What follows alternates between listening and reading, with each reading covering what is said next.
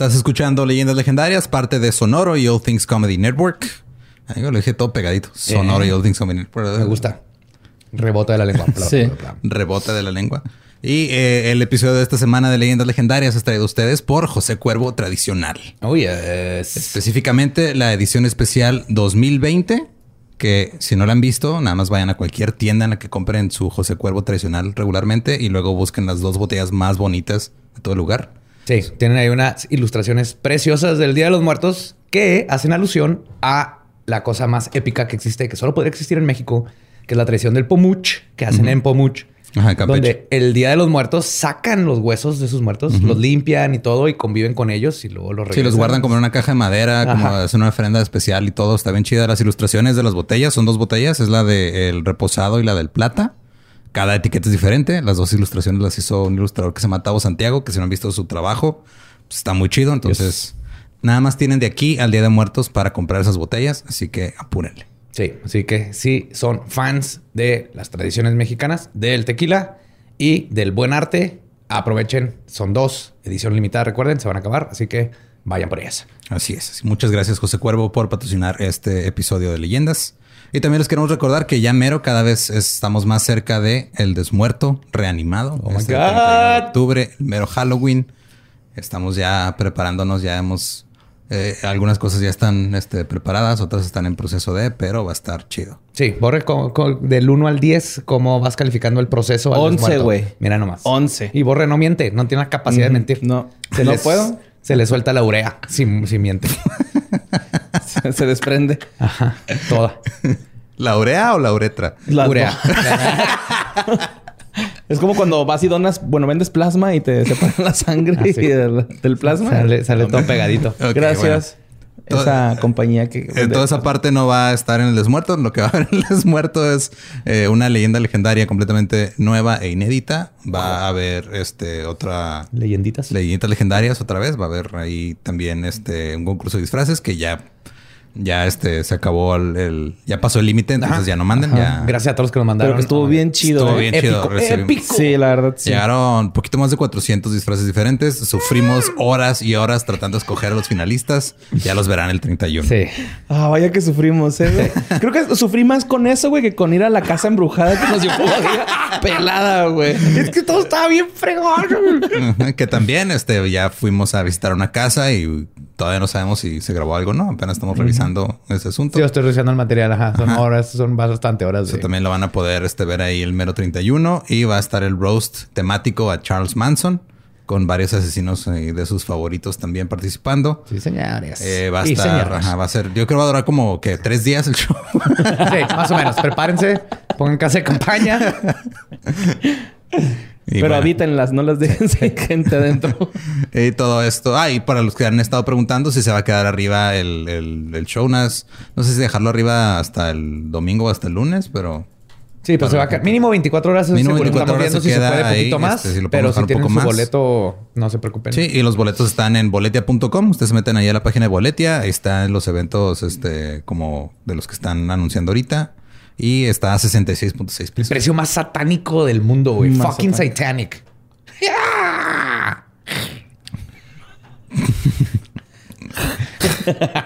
ok. Eh, y con eso los dejamos con. Otra vez se nos olvidó revisar cuál era. ¿Era ¿Es el 85? Este es el 86. Estoy seguro, yo hice la portada y me acuerdo perfectamente. Pero no te das los números. No, pero esta me acuerdo. De hecho, me acabo de dar cuenta que no le cambié el número a la portada. Ah, pues todavía tienes tiempo. todavía tengo tiempo hasta el miércoles. Fuck. Sí, tienes de aquí al rato que lo edite para mandarme la corrigida. Sí. We got a bunch of fries, of course, because when you're Mickey D's, you got to get fries. Delicious. Frank wanted to stay and, and hang out in the McDonald's play place. Um, yeah, it was fun in there. Was, I was like, no, that's for kids, Frank. Then he what got stuck you on the slide, and we were like, Frank, we got to get back to set. we got back in time, guys. We got back in time. Oh, yeah. McDonald's. Everyone has an order. Go get yours today. Ooh, ooh. Los dejamos con el episodio que no es el 85 de Leyendas Legendarias.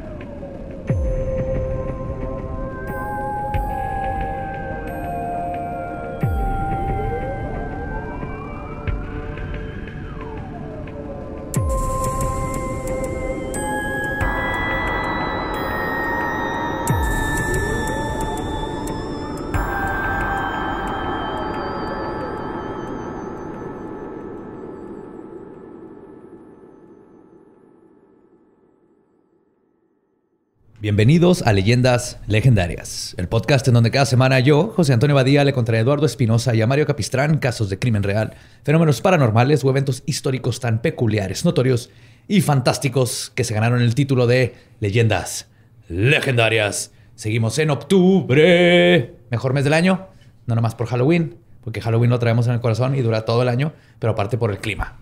Otoño es el mejor clima, por lo menos en estas tierras. No sé Las lunas más allá.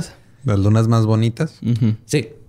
De hecho, Sin pedos. Halloween, en el desmuerto, va a haber luna azul, luna llena. Todo está listo para que se acabe el mundo ese día después del desmuerto. Vamos a tener que poner una cámara afuera apuntando a la luna nada más. Sí, Va a luna salir watch. bien caro ese pedo.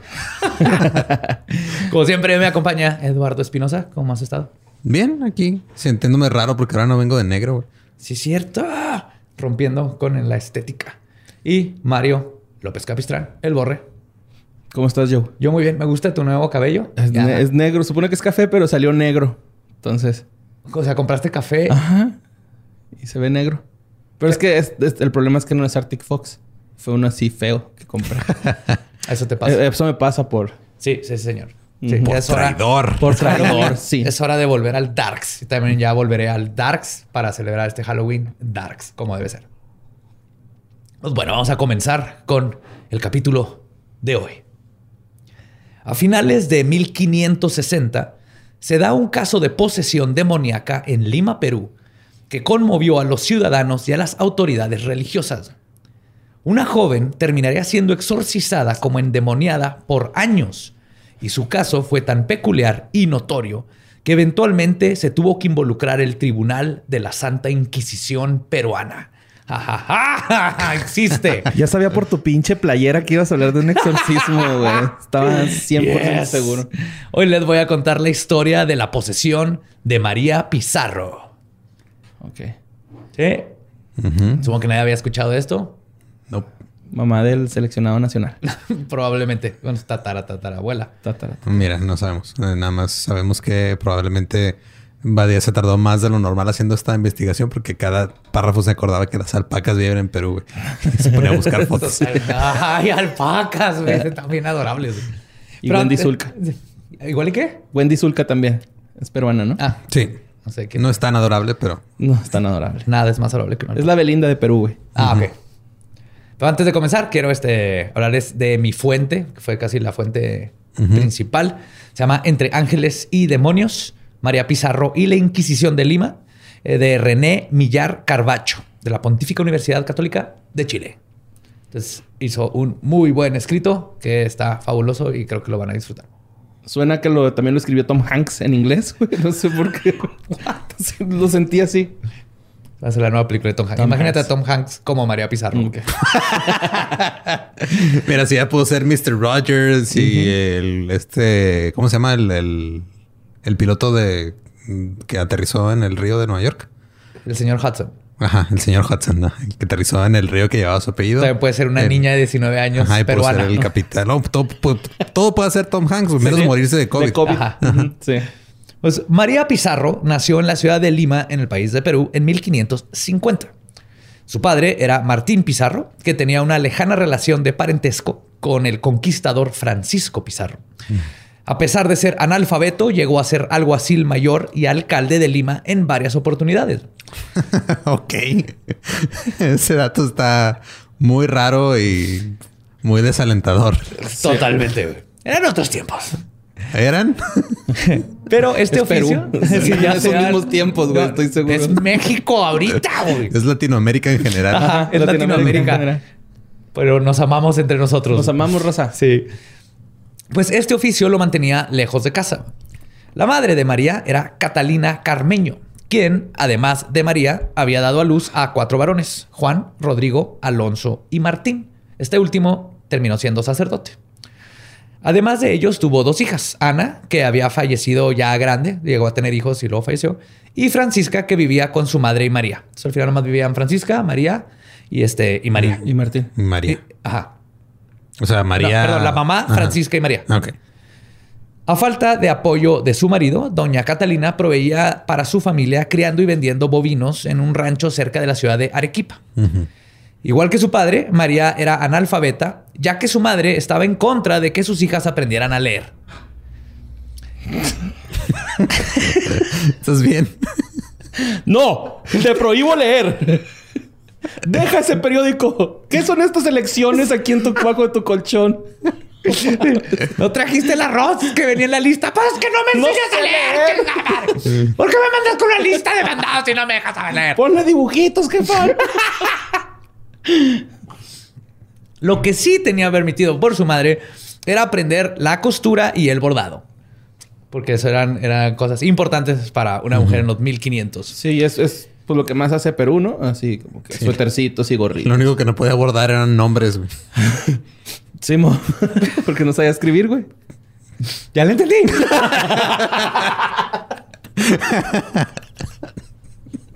wow, tardé un rato con esa. No podía hacer plumitas ni pulseritas. güey. Cuando María estaba entrando a la adolescencia, su madre la quiso obligar a entrar al convento Leonor Puerto Carrero, con el argumento de que, y cito, no tenía condiciones para gobernar una casa y servir a un marido.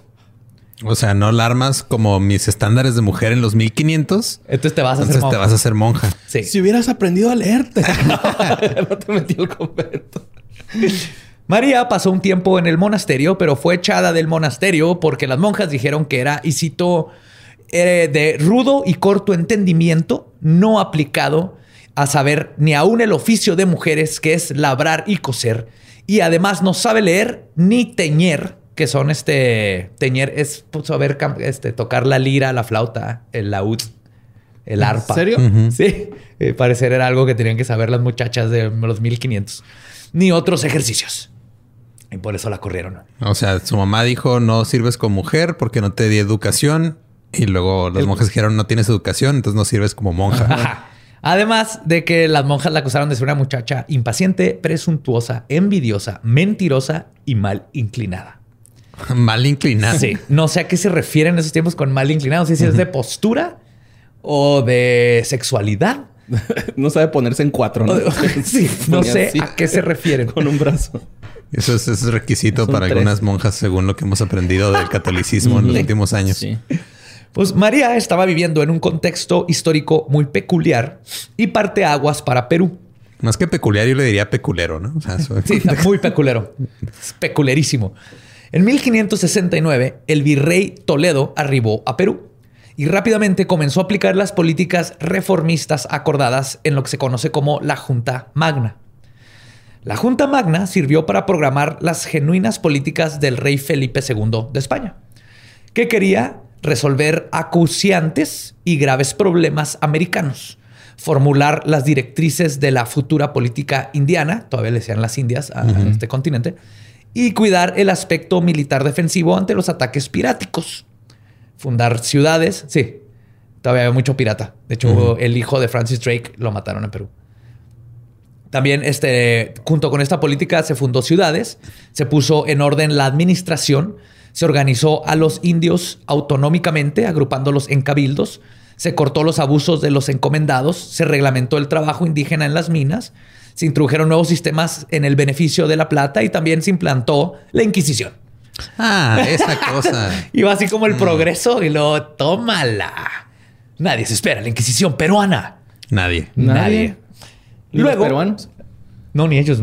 Luego encomendó a Sarmiento de Gamboa a que investigara sobre el señorío de los incas para demostrar el señor, el, el inca era el rey. Ah, ok. Sí, era el, es como el Moctezuma. Ajá. Ah, yo pensé que era como la etnología, ¿no? No, el, pero sí decían el inca. Era el, Ah, ya el era como el emperador. máximo El emperador, los incas. Ajá. Y esto, este, dentro de esta carta magna, venía de que se pusiera este güey a investigar para demostrar que los incas eran los usurpadores. Ah, qué padre. Mira, octubre también es el mes donde eh, recordamos al güey que empezó todo este cagadero, ¿no? Sí, sí, el señorón que El rima con cáncer, con uno de los peores cánceres que existen, el cáncer de colon. Cáncer de colonización. El cáncer vergonzoso, ¿no? La otra vez lo vi en un periódico, güey. Cáncer vergonzoso. Del el príncipe Chala. Ajá. Muere de cáncer del vergonzoso, le pusieron, güey, a la qué nota. feo. Sí, güey, se mamaron. Ajá. Pues con esta búsqueda para demostrar que eran los usurpadores, los nativos, eventualmente capturaron y ejecutaron a Tupac Amaru. sí, señor. Como mi niño, güey, que se va a llamar Tupac, güey. El pequeño Tupac. Era el último inca de Perú, güey. Tupac Amaru. Órale. Bueno, Tupac, porque tiene acento en la U. Ok. También lo mató Shug Knight. También lo de Suge Knight. Y lo hicieron ver como si fuera Biggie Smalls, güey. Sí. Hubo un ahí incriminado bien cabrón. Coño, Tupac, que hay que... So tight. La Inquisición te va a ejecutar, Tupac. ¿Te imaginas que, la- que en Coachella les hubieran entregado el holograma equivocado? Señorita. Tupac y sale un inca.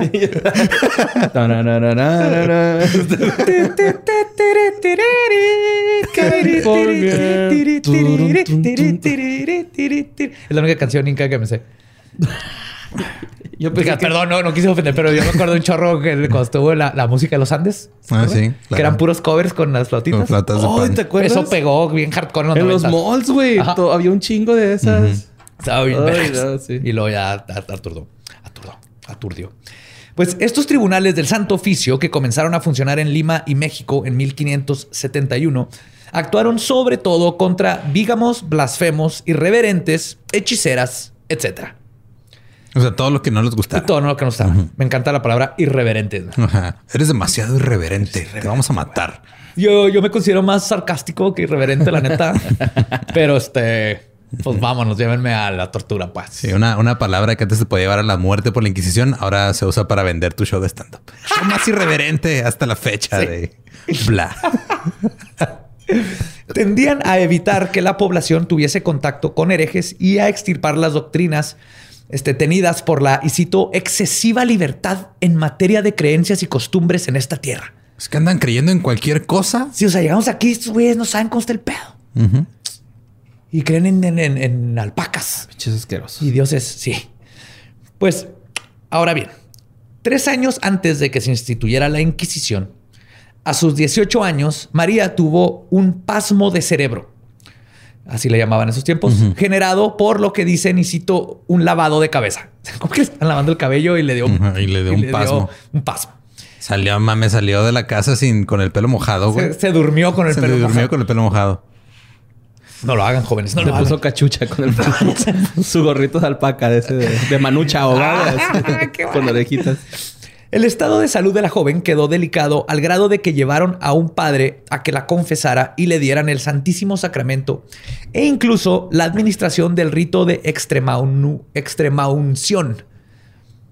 Sí, los la unción cuando llegan y te ponen los que- como aceite en la cabeza para que te mueras, ¿no? Sí, básicamente es el rito de ya valiste ¿Qué? verga. Sí, o sea, eso es lo que te hacen así como... Así le llaman, güey-. Es la unción de los santos óleos, una cosa Ah, así. ok. Extrema unción. O sea, pero eso es lo que hacen cuando el pato, así de que ya valiste verga, Ajá, te vas a sí, morir. ya te vas a entonces es morir. el último. Sí. Entonces llegó a ese grado. Sí, o sea, con ese aceitito que te ponen en la cabeza lubricas para entrar al cielo, güey.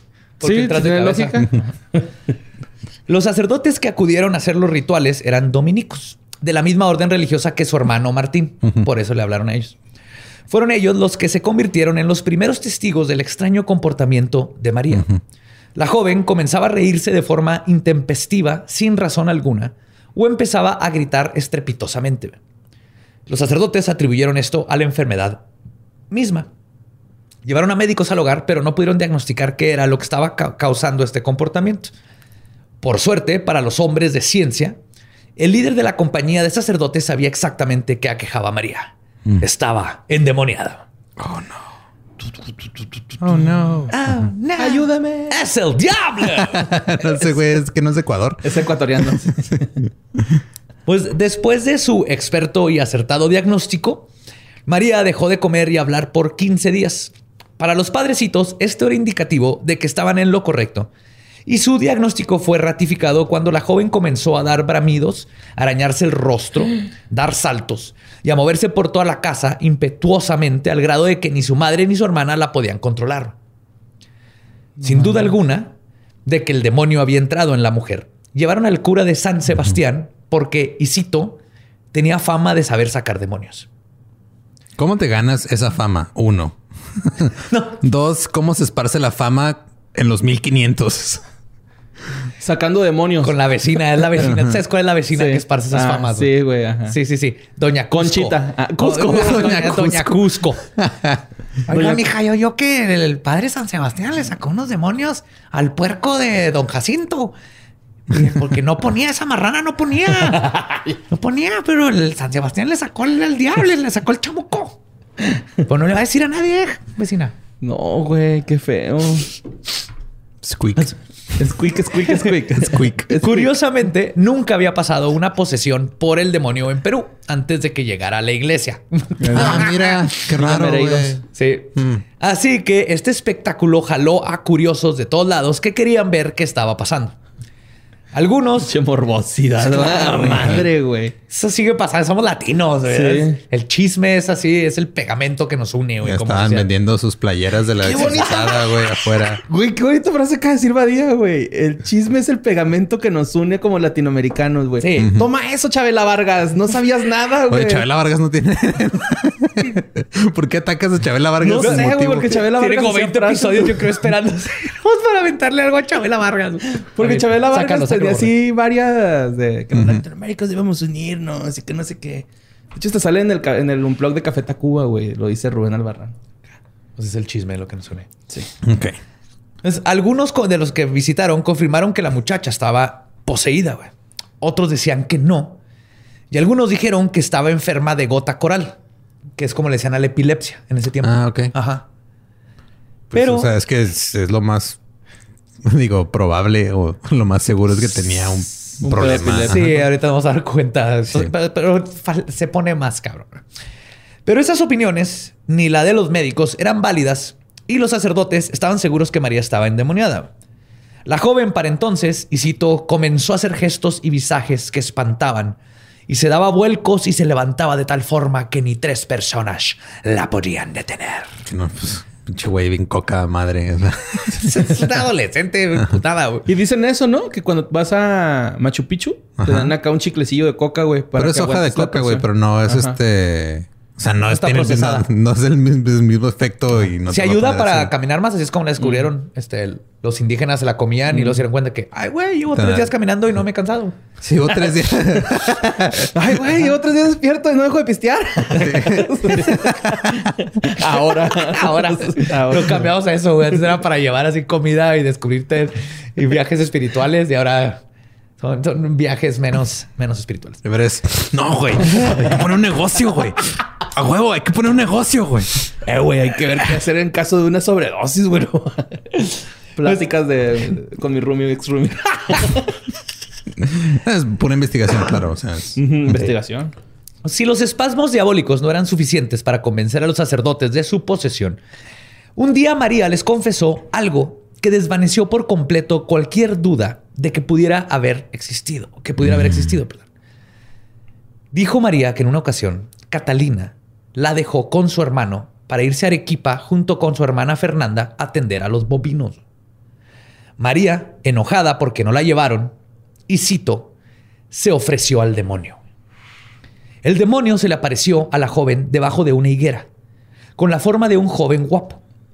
Después de platicar un rato, él le ofreció su servitud a cambio de su alma. María selló el pacto dándole al apuesto caballero unas gotas de sangre sacadas de su dedo corazón. Que des- tuve que investigar. El dedo corazón es este? este. Ah, ¿no es el índice? No, es No. el tirar el dedo. Ajá, es el del medio. es el dedo Es corazón. el dedo corazón. Los quiero. Te tengo en mi corazón. Este, entonces le dijo, este, selló el trato dándole sangre que sacó del dedo corazón, un, un pedazo de cabello y un anillo azabache. God, fuck. Muy bien. dedo corazón por el anillo, ¿qué? Higo de su madre. A cambio de esto, el señor del infierno, amo de las tinieblas, esparcidor de la oscuridad, maestro de las mentiras, le dio una pera de Castilla. Ok. una ensalada y un vaso con un brebaje que se lo pasó una india nativa. Este fue el pacto ¿qué, satánico. güey? O sea- este es el primer récord de un pacto ¿Quién satánico vende en su alma por un Mac Trio, güey? No mamen. Y activo vegetariano, güey. Es una pera, una ensalada. Su, su vasito en vez de decir tus nalguitas serán mías, decían tus dalmas será mía, ¿no? ¿Qué, qué verga? Si yo, si llega así, chastarot y le doy así que toma mi sangre. y Aquí está mi popó y smegma que guardé por tres años. Y me da una ensalada y, y un popote de bambú. No, es así que, No neta, güey. cabrón. Neta. Sí, tan devaluado está el smegma, güey, neta. No, no. ¡Y es Megma! Sí, ofendido. También no entiendo por qué el brebaje se lo dio una india nativa que iba pasando por ahí, güey. Sí coincidió o era compa del diablo o no sé qué. Pero esto es lo que declaró María, güey. Lo- y- pero lo mejor es que así como estamos riendo los sacerdotes, estaban de. ¡No seas mamón! La pera a huevo. Lo sabía. Esta nueva información fue transmitida para a los jesuitas, quienes se sentían no preparados para el caso. Así que el sacerdote dominico Pedro de Toro fue el que dedujo que el trato endemoniado debió haber sucedido hace más de dos años, porque es el tiempo que tarda en cuajar el pacto. güey. ¿Qué pedo, güey? ¿Dónde chingados sacan todas estas conclusiones Información, tan, güey. tan, tan bien no había? Google, güey. No, ponte, no había Google. Pues de Doña Cuco, güey. Cusco, güey. de Doña seguro, Cusco. güey. Doña Cusco. Doña Cusco. Eh, ¿saben que, el- que esas madres tardan dos años, eh, compa? Tiene que fermentarla y que, que coagule. Sí, sí, que el marrano coagule. de Don Jacinto tardó dos años en, en, en- en parir. Vaya a ver si ya puso la marrana, mira, vaya. Con esto se llamó a otra, con esta nueva información, se llamó a otra junta de religiosos entre jesuitas y dominicos. Entre ellos estaban Fray Alonso Gasco, Fray Juan de los Ángeles y eventualmente se les unió Fray Francisco de la Cruz, quien era teólogo con estudios en Valladolid y rector de la Universidad Nacional Mayor de San Marcos. Duró tres años de rector. ¿no? O sea, era una eminencia. Haciendo cobijas acá. acá. Pendejo, güey. En esa universidad te enseñan así fauna, este, Fauna felinos, equinos, este, fauna mitológica, porque hay unos que les gusta más los pegasos y este tipo de cosas. Perdón. Ay, yo me gradué en la Universidad de San Marcos con, con especialidad en, en- en felinos de Sudamérica. Ah, no mames, yo me fui por la feria. Sí, es la feria. Es que el jaguar es el que más vende, compa. Usted Éntrele a... El, el chita. En esta junta se decidió que había que dar adelante con el exorcismo, aprovechando además que los curiosos ya se habían retirado del lugar. O sea, para este tiempo ya la gente se, les fue pasando la onda y se fueron yendo. Es que creo que no, o sea, necesitamos dar ese contexto. Antes no había nada que hacer, güey. Simón. Entonces, literal, la gente acampaba afuera de lugares cuando pasaban cosas como esta, güey. O sea, no es de que, ah, no, llegaron curiosos y luego a las horas se fueron. No, No. ese pedo fueron semanas, güey. Estaban nomás ahí alrededor viendo, ay, a ver si ya se le salió el demonio a la, a la niña o no, güey. Sí. Limpiando piedras para parecer que hacen algo, ¿no? Barriendo la banqueta. El ritual loco, comenzó un viernes por la mañana y duró hasta el sábado en la tarde. Durante el exorcismo, el demonio, y cito, a veces mostraba estar dentro de la moza y hablar y responder por ella lo que preguntaban. Otras veces se escondían. Durante el proceso... Kinkis, kinkis. Ahora eres Antonio Banderas, güey. ¿Por qué estás hablando como el gato de Shrek, güey? Pues es que son españoles los que te sale esto, el güey. acento acá como el del gato de Shrek, güey. Bien chido, güey. Me llamo Antonio Ibadia. Crecí en Pradera Dorada. Durante el proceso le intentaban dar de comer, pero vomitaba todo o expulsaba flemas o malezas. Al ver que... Tiene tuberculosis también, güey, aparte de No, epilepsia. pobre chava, vamos a ver que necesitaba un buen doctor. Sí, güey.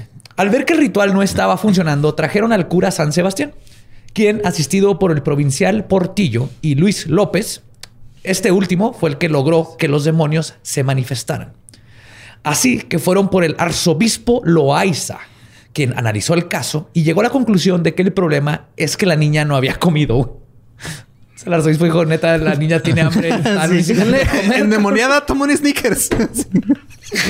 ¿Por qué siempre te pones así? Toma, cómete. No mames, güey. Neta es tu mamá chupapitos en el infierno. Toma un sneakers, Lolo. Ay, gracias.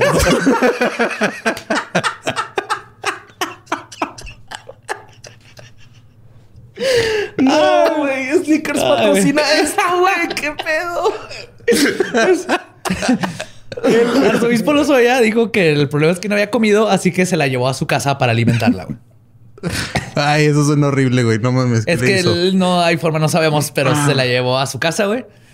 Y después de que Isito le dio de comer carne, Ah, fuck, güey. así, así viene en el Le hace falta pura proteína. regresó a su casa y autorizó el exorcismo. güey. No mames. O sea, de todas maneras lo autorizó. Entonces Ajá. estuvo muy raro que la haya llevado a su casa.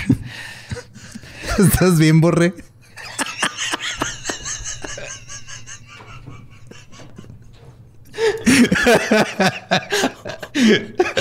¡A la verga, güey! ¡Qué verga estuvo el sticker, güey! Neta. Estuvo muy cabrón. No seas... Ah, güey. Ok. Ah, Bueno, le dieron carne. de- pues... Los exorcismos continuaron siendo aplicados en sesiones maratónicas donde se turnaban los sacerdotes.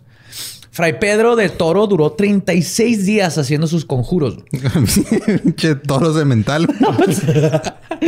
Y declara que estaba sacando mínimo un demonio diario.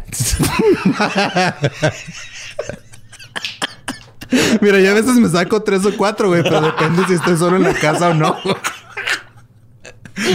uno con ayuda. ¿no? Sí, uno con ayuda. Ah, ya polviento, güey.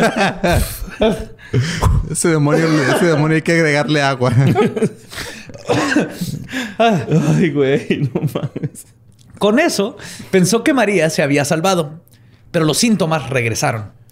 Y de Toro asumió que fue porque varios de los demonios lo engañaron y quedaron encubiertos en diversas partes del cuerpo de María, pero no lo podía comprobar todavía. What? O sea, el güey dijo, ah, no, o sea, el demonio me dijo que salió, pero se escondió atrás de un pezón.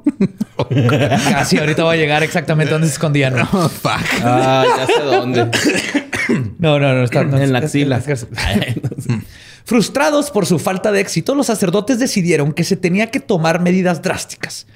Así que basados en el manual viejo, en un manual viejo, asumieron que la única forma de sacar los demonios era en una iglesia llena de feligreses. Ok, necesitaban público. Sí. Sí, sí. La masa de curiosos llenó el templo y el exorcismo prohibido en vivo show comenzó. ¿Por dónde lo transmitieron? ¿También por boletia?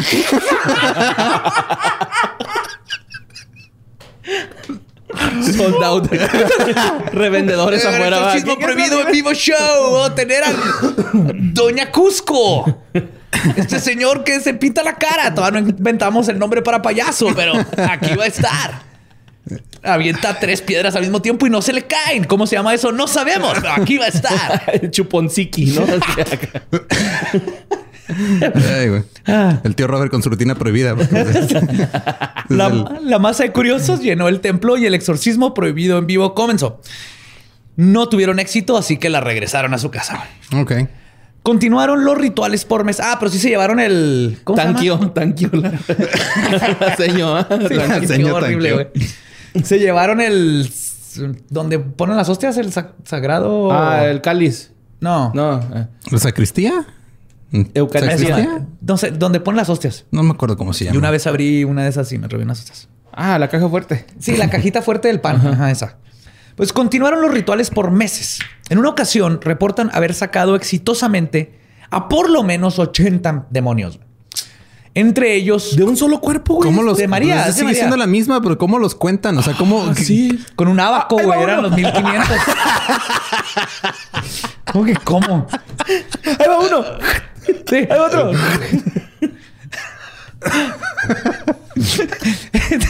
pues entre estos 80 demonios, uno era un demonio príncipe. güey. Ah, cabrón. No, no, saben que era 80, saben que uno era el príncipe. Preocupados por la salud de la joven, los sacerdotes comenzaron a quedarse a dormir en su recámara para poder estar todo el día velándola e impedir que los demonios que ya habían sacado regresaran. Ok. Para este punto, los sacerdotes decidieron que a veces era necesario utilizar métodos más corporales. Así comenzaron las bofetadas y la aplicación de grilletes en las manos y piernas de María. No mames. Ya orgía. Ya, ya es orgía, ¿no? Viernes de ahorcar, güey. De, de esposar. de exorcizar. Pero se dieron cuenta que siempre que usaban estos métodos, los demonios regresaban con más fuerza. En otras palabras, María se ponía más, Más enojada, güey. Sí. Los dominicos decidieron utilizar otra técnica. Sí, porque ellos eran pues, de plátano chiquito, güey. Entonces no pueden entrarle con todo. usaron la técnica del soborno. Comenzaron a intentar ganarse la confianza de María y los demonios dándoles dinero, tela y joyas. Les regalaban ¿Para qué quiere dinero un pinche demonio, güey? Para ir a Starbucks, no sé para qué usaban el demonio, el dinero en esos tiempos. Pero esto comenzó a funcionar y al fin lograron conocer los nombres de algunos de los demonios que atormentaban a la joven. El primer paso para lograr un exorcismo exitoso. Si se acuerdan, ¿no? Que Sí, que tienen que decir el nombre y a qué hora se van a salir. ¿Cuánto tiempo tienen pensado estar ahí? The power of Christ El- compels el- you. Nada más eso, güey. ¿Cuál es tu número de reservación en este cuerpo? en una ocasión, mientras María era cuestionada, los nombres de tres entidades que residían en su cuerpo se comunicaron con los sacerdotes. Entonces estaba la niña, "Ah", y ellos eran Barrabás, Martín y Lopillo.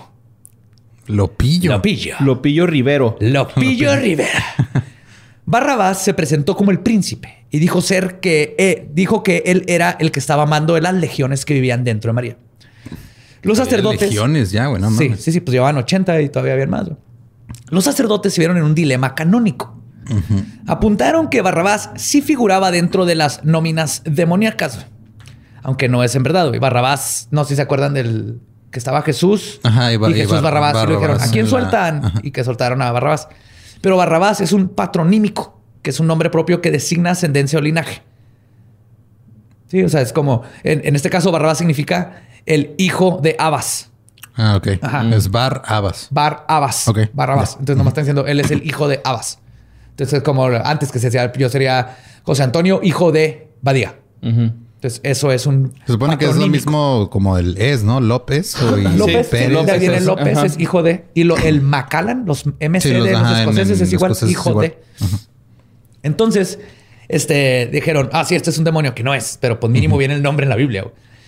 Pero estaban seguros que Martín y Lopillo no eran demonios que figuraban dentro del canon de los teólogos. Ya Nomás están de visita ahí porque tenían demonios compas, güey. Así. Es que está un demonio, güey, que tengo un compa que es demonio, güey. Eh, Está. güey, se Tengo tomó cuerpo una- solo, güey. Cáigale a, a la fiesta. Sí, mamá. Oye, yo nomás vine con Martín. Yo no sé qué estoy haciendo aquí. Venancio. Venancio.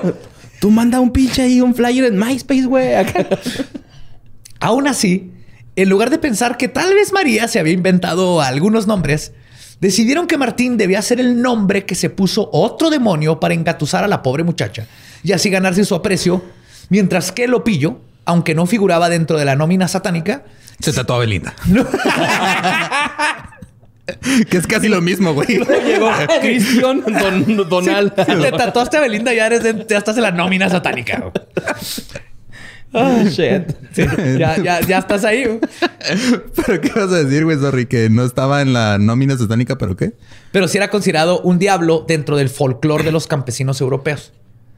O Ok. sea, es como el chamuco, el lopillo, el chamuco, Mm, el, ya. entonces, El ah, sí. pingo o algo así, ajá. Ajá. Y entonces dijeron, bueno, si cuenta, y continuaron intentando echarlos del cuerpo de María. Ok. Los sacerdotes se percataron que parte del problema que estaban teniendo para liberar a la muchacha de su posesión era que cuando la exorcizaban, varios de los demonios se escondían en diferentes partes de su cuerpo. Lopillo, por ejemplo, descubrieron que le gustaba esconderse en el dedo gordo del pie derecho. Ok. Otros demonios preferían el izquierdo. A veces los hombros. Apoyan a AMLO y la chingada. donde más se ponían era en el codo del brazo izquierdo. güey. Ahí, ahí estaba el demonio, güey, en el codo. En, el dedo gordo. ¿Qué tan es- rasposo gota, estaba? pero- ¿Qué tan- que se ponía el codo cuando llegaban los demonios ahí? Oh, yo sí lo traigo bien rasposo. Yo también. Según lo que describe María, los demonios que tenía no la atormentaban. Todo lo contrario. La seducían y ofrecían regalos. Había uno que le entretenía siendo juguetón y era el que le provocaba las risas estentoro- es- estentóreas. Y era solo cuando le intentaban exorcizar que los demonios tomaban una forma terrorífica y le insultaban o golpeaban. ¿A María? Sí. O sea, dice, "To- todos eran a tu madre hasta que ustedes venían y la hacían de pedo. Y entonces cuando me pegan y me hacen cosas.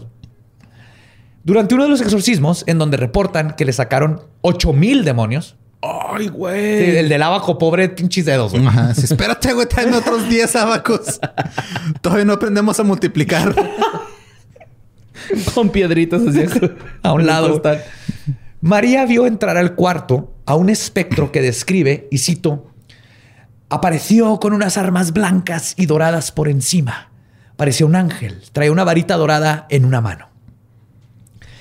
Luego dice que con una lanza comenzó a apuñalar a los demonios, a estos ocho ocho mil que iban saliendo, ¡ah! los iba apuñalando, güey.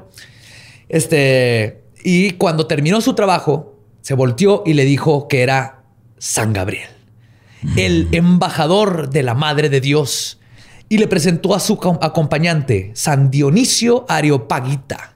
Areopagita. Areopagita. San Dionisio Peñavera. Gabriel es el que sale en, en Constantine, güey, que habla con Constantine. Sí. Sí, va. Sí, sí, la, es esta. Ella me encanta Tilda cómo Swinton. actúa. Tilda Swinton, Ajá, sí, Actúa es- súper chingón, güey. Sí, Ese ¿no? es el arcángel. Se supone que Gabriel, es arca- el arcángel de que Gabriel es arcángel de la muerte, es el que mató a todo el mundo en la Biblia, básicamente. Ok, ya. Ajá. Pero aquí se le apareció y, y él junto con San Dionisio Areopagita, no sé cómo, Areopagita, que no hay U. Ok. pero es con G. No importa, San Dionisio, así lo vamos a decir.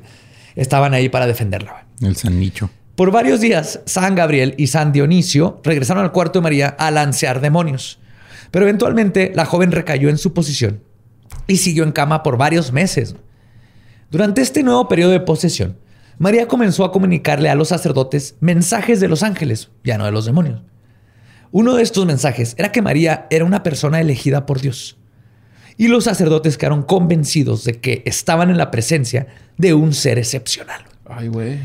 Al poco tiempo, los mensajes divinos informaron al clero que Jesús quería y amaba a María como si fuera su esposa, y que él y los ángeles los comandaban a los curas que querían dinero y regalos para María, porque, y cito, era la voluntad de Dios.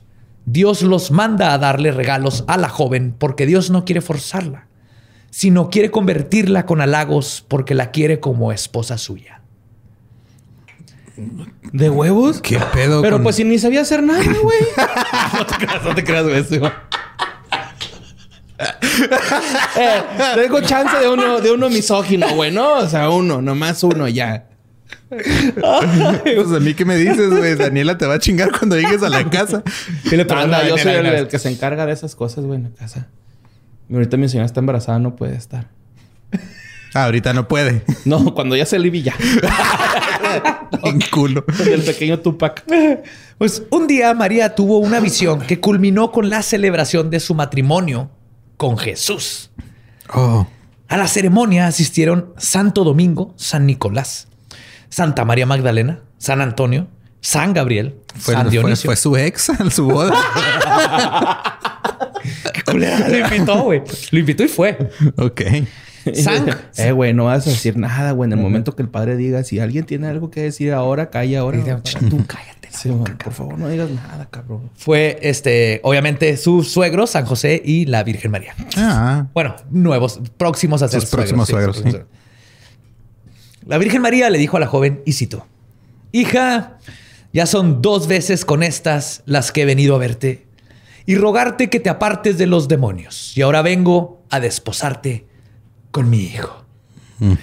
Luego apareció Jesús. Y cito, en modo de puesto en la cruz, güey. Ok. En a su boca y venía así. ¿Viene crucificado a su boda? Va a estar difícil poner el anillo. ajá, con- Sí, venía crucificado a su boda, güey. No vengo crucificado, abrácenme, güey. Los quiero abrazar. Le dijo a María que él había muerto por ella. A María, la niña, no a su mamá. Le mostró la herida en su costado y le dijo, sí, Jesús le dijo así. Pues se la mostró, ah, no, no le apuntó porque tenía ¡Eh! las manillas así. ¡Chécate! ¡Chécate esta madre! Le Mira, güey, se me ve el hígado. ¡Me filerearon, mamón! ¡Me filerearon! eh, le dijo, y cito, que, que deseaba meterla a ella dentro de su herida y hacerla su esposa. Hmm. Así no funciona. Es eh, al revés. Es Jesús, güey, ¿no? Es que, la- mira, ya sabemos, o sea, sabemos que la religión y la educación sexual no se llevan bien, güey, pero bien. pues también maman. Sí. Entonces tú te vas a meter aquí y lo vamos a tener otra palomita y va a ser nuestro hijo. Y lo vamos a tener nietos porque va a embarazar a otras niñas allá en el Medio Oriente.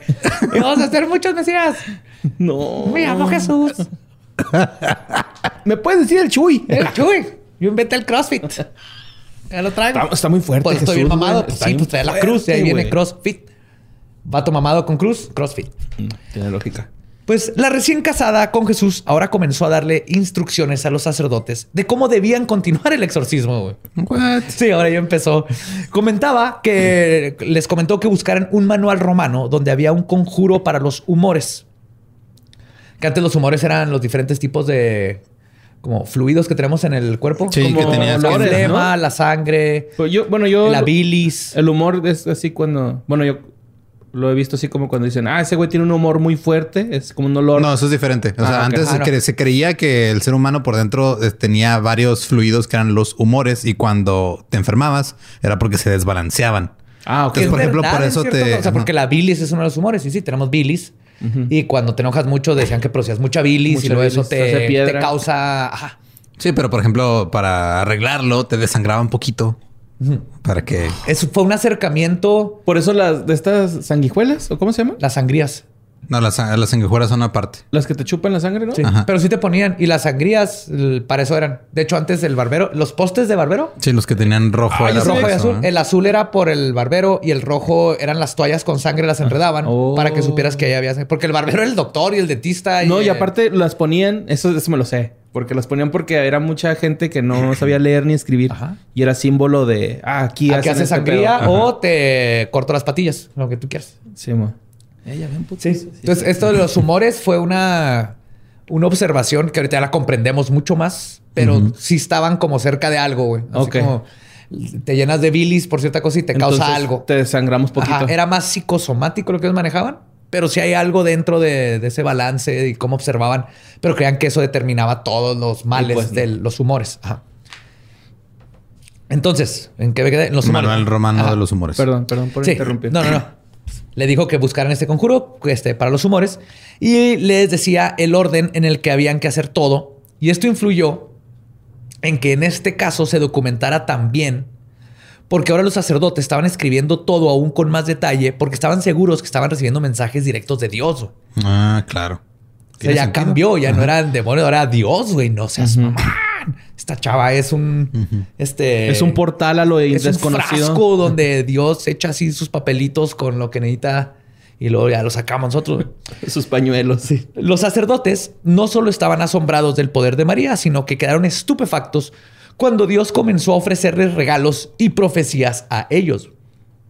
En una ocasión, María les pidió unas estolas y pañuelos a Gasco y a Cruz y les dijo que con ellos iban a poder curar enfermos. ¿Qué es estolas? Es como la bufandita esa que se pone. Ajá, la bufanda que se ponen sacerdotes. Le Ok. dijo, tráigame esas madres y yo se las bendigo y todo. Pues los dos sacerdotes rápidamente fueron a comprarle lo que les pidió María y ella bendijo los objetos. Los religiosos declararon que efectivamente les había quitado dolores de cabeza y Gasco dormía con su pañuelo debajo de su almohada todas las noches. Los ángeles les comunicaban a los sacerdotes cosas de sus futuros. A Francisco de la Cruz le dijeron que él tenía que expulsar a los demonios de Perú para remediarla. A Fray Francisco le dijeron que sería un gran predicador y tendría fama como San Juan Bautista. Fake. Porque no sucedió. Esta es la primera vez que se enteran de ese güey.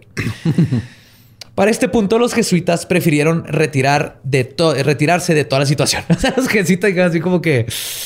Este se puso raro. sí. Mm, Y quizás comenzaron a darse cuenta de que tal vez esta cosa estaba muy extraña. Este, más que nada que Dios pidiera a través de una muchacha que le dieran vestidos y perlas. Sí, pinche María llama la atención, güey. también, María es ¿eh? una chingona que se estaba pinche jugando a Sí. todos estos sugar daddies, güey. Sí, les llama la atención, ¿no? Sí, sí, sí, ella Como se que- consiguió. Como que me duelen los pies, como que necesito unos Nike. Sí, es que se, ah, De alpaca, En, mira, así. en mi, en mi pie izquierdo, ahí, ahí está, ahí está eh, Martín Pe- Pedroculus, el demonio Pedroculus. Y la única forma de quitarlo es con unos adidas alpaca. A mí se me hace que se aprendió a leer y se informó de más, güey. Es lo que yo opino también. Esta chava María está bien cabrona. y se trajo a todos, se los hizo. Sí, mamá, no voy a saber a leer, no voy a aprender a leer. Iba con sus amiguitos a un callejón y se ponían a practicar lectura, ¿no? Ajá. En vez de ir a fumar piedra como se acostumbra ahora. Sí. Pues o los, a inhalarla, chingue su madre. pues los dominicos pensaban todo lo contrario. Estaban en éxtasis imaginando lo provechoso, lo provechoso que sería tener de aliado a los ángeles santos y a Dios mismo. Gasco, Toro, López y Cruz comenzaron a preguntar cómo es que podían salvar a las almas del purgatorio, cómo sanar enfermos y a imaginar que luego podrían ser grandes curadores de enfermos y que claro, con la palabra de Dios directa en sus oídos, tenían más que garantizadas las puertas del cielo. Además del prestigio de convertirse en hombres santos. Estos ya vieron ahí su Mm, futuro eclesiástico. En ocasiones, Estos güeyes ya se vieron este, después de pinche su primer junta de Herbalife. Ya se vieron con el Ferrari, güey. Ya se vieron. sí, casa en Miami. En ocasiones los sacerdotes le preguntaban cosas a los ángeles que no querían que María supiera. Para esto hablaban en latín. Ok. María, que no hablaba latín, les contestaba en español y les daba respuestas que no tenían nada que ver con lo que habían indagado. Aún así, los dominicos seguían creyendo en María, porque de hecho cuando la, la confrontaban así como que, que no tuvieron que ver, María les decía cosas como, es que no comprendes el significado de lo que Dios te quiere decir. Y entonces los dominicos decían, ah, sí, cierto, estoy bien pendejo. Los iban a analizar el significado y luego salían con nuevas. ah, Sí. Los hacía dudar de su... Sí, sí, sí. De lo que ellos sabían, güey. Qué pendejos. Aún así, los dominicos seguían creyendo en María, incluso resolviendo con ella una duda que los tenía en debate. Si el Papa tenía o no el poder sobre las almas del purgatorio. María. en este caso no sería el perurgatorio. Pero purgatorio. Bien, con el silencio vimos Sí, cómo... ese silencio- ah, No, yo estaba chiste. pensando en... Ah, no, se, ese no, chiste. ese, ese merecía un peor silencio, de hecho. Sí. Ay, no, a mí me gustó. Pues María, perdón, San Gabriel, dijo sobre esta pregunta que no, que el Papa no tenía poder sobre las almas del purgatorio. Y Cruz ganó esa discusión. güey. Se encabró Te porque dije, güey. Sí. Ya, ya ahí se resolvió toda una discusión pinche eclesiástica de cientos de años. Ahorita ya no existe el purgatorio. Creo que el- no me acuerdo cuál de los papas últimos lo quitó. El purgatorio lo inventaron, Ajá, en la Biblia. sí, lo sí. pusieron ahí para Sí, el sacar dinero. Es, cielo, purgatorio, infierno. Sí. O Pero- infierno, purgatorio. Pero el cielo. purgatorio, si ahí está tu bebé porque no lo bautizaste. Ajá. Ahí va a este, estar en el limbo. Ajá, pero si me das dinero, yo te doy un, un ticket para que salga de ahí tu bebé. O tu tía, o tu mamá, o tu hijo. Como si sea. fuera en el metro. Así. Sí. Así, para eso inventaron el purgatorio, sacar lana. güey. Pinches purgatorios. Pero la discusión e investigación teológica no era lo único que le interesaba a los sacerdotes, especialmente con Luis López y Pedro de Toro, quienes comenzaron una exploración religiosa más del tipo carnal. Toro se quedó en numerosas ocasiones en la habitación con María, donde después de hacer sus exploraciones religiosas, la embarazó. Hizo otras exploraciones. Sí. Lo mismo pasó con López. ¿También le embarazó? También la embarazó. no mames. Uy. Aunque este se salvó al final de no tener relación. No, yo no fui, fue una paloma. Hijo de tres. No, no de tener relaciones con la joven, pero sí la responsabilidad de ser padre cuando se culpó a un joven de nombre Diego Martínez de ser el padre de la criatura. Híjole, vengo, voy por cigarros, ¿eh? Esto era verdad, pero era padre de solo uno de los tres embarazos que eventualmente tuvo María. güey. No mames. Sí, o sea, López sí la embarazó. Eh, Está horrible. güey. Ay, perdón, y Diego también, pero nomás fue uno. Los otros sacerdotes fue O sea, hubo tres embarazos. Uno de cada sacerdote y uno de Diego. Yo no de Diego. Por otro lado, Fray Francisco de la Cruz había embarazado a doña Leonora Valenzuela, esposa del capitán Rodrigo Salazar, para lo que aprovechó sus contactos divinos para pedir que, o sea, fue con María, güey, y le dijo, y cito, para que remediara tan gran inconveniente. En otras palabras, quería que Dios abortara a la criatura para él no meterse en problemas de ser un sacerdote que embarazó a alguien y tener que confrontar a un general del ejército porque tuvo un amorío con su esposa y No, embarazó. pero pues eh, pro vida, ¿no? Pues es, es, es pro vida a todos los sacerdotes hasta que les toca a ellos y toda su reputación. Era el rector de la universidad. No, pues es Imagínate. que lo hubiera pensado dos veces, ¿no, güey? Antes de meterla sin máscara, güey. O hubiera usado condón. No. O, o, pues, bueno, si no tienen la capacidad, ¿para qué andan cogiendo, güey? No, o sea, así se escuchan pendejos los que son pro vida. Sí.